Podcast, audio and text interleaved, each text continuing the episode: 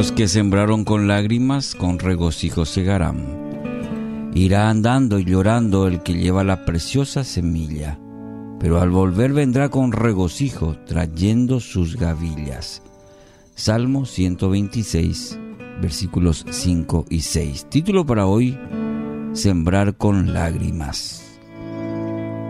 El conocido autor A.W. Tozer eh, observa en uno de sus libros, la Biblia fue escrita con lágrimas y es al que derrama lágrimas que revelará sus mejores tesoros. De esta manera, este autor eh, identificaba un importante principio acerca del mundo de las cosas espirituales, y es que las lágrimas siempre han sido parte de la experiencia de aquellos que han conocido las más profundas intimidades de Dios. Probablemente la mayoría de nosotros no, entendemos muy bien por qué esto es así y, y quizás ni siquiera haga falta entenderlo. Nos basta con aceptar que este es un componente ineludible en la vida espiritual. Mire, si recorremos las páginas de la palabra, rápidamente veremos que un sinfín de héroes de la fe eran también personas acostumbradas al quebranto. Job lloró, lloró amargamente delante de Jehová por la angustia de su aflicción. Capítulo 16, versículo 20. José no pudo contener las lágrimas cuando volvió a encontrarse con sus hermanos. Génesis 43, 30. Ana, la madre de Samuel, lloraba desconsolada por su esterilidad. 1 Samuel 1.7. Cuando David se encontró con la ciudad destrozada por los amalecitas, lloró hasta que no le quedaron fuerzas, dice 1 Samuel 34. En los Salmos, el mismo David confiesa que las lágrimas frecuentemente fueron su pan de día y de noche. 42, versículo 3.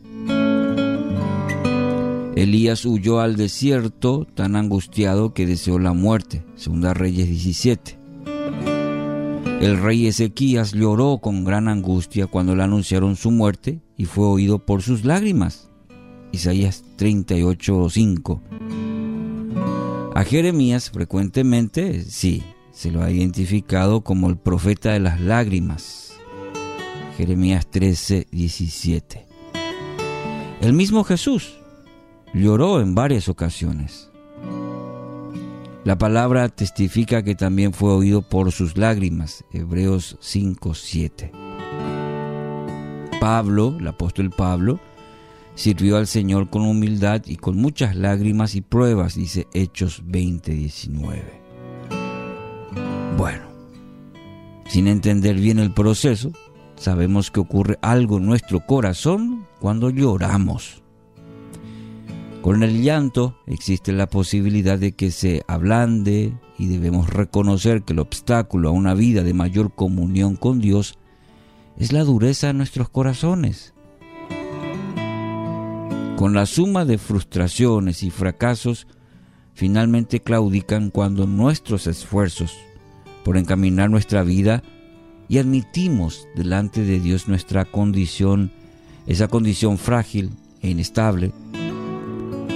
Es el comienzo de algo nuevo en nuestra vida. Seguramente por esto Jesús podía proclamar, bienaventurados los que lloran, porque ellos recibirán consolación. Las lágrimas, sin embargo, bueno, no siempre son producto de la frustración. También pueden indicar un corazón trabajado por Dios, sensible a las cosas del Espíritu. Esta clase de persona es la que se quiebra por las mismas cosas que quebrantan el corazón de Dios.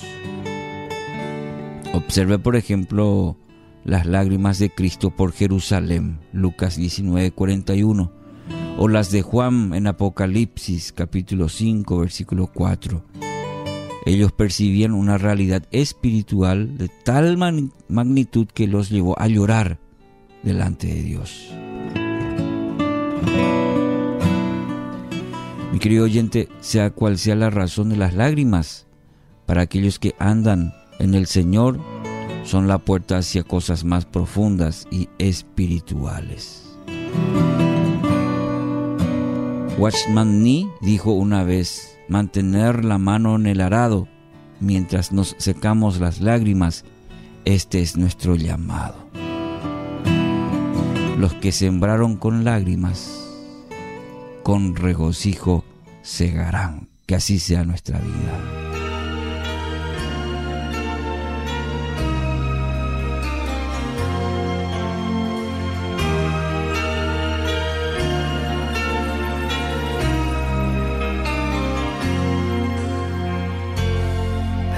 Sin fe, sin Dios, sin hogar buscando un amigo en quien pudiera yo confiar, clamando al Señor, al sello mi voz, y el que es tan bueno inclinó su oído y oyó mi clamor, corazón lloró, lloró de felicidad porque en su amor yo pude encontrar un mundo lleno de paz. Y mi corazón lloró, lloró de felicidad.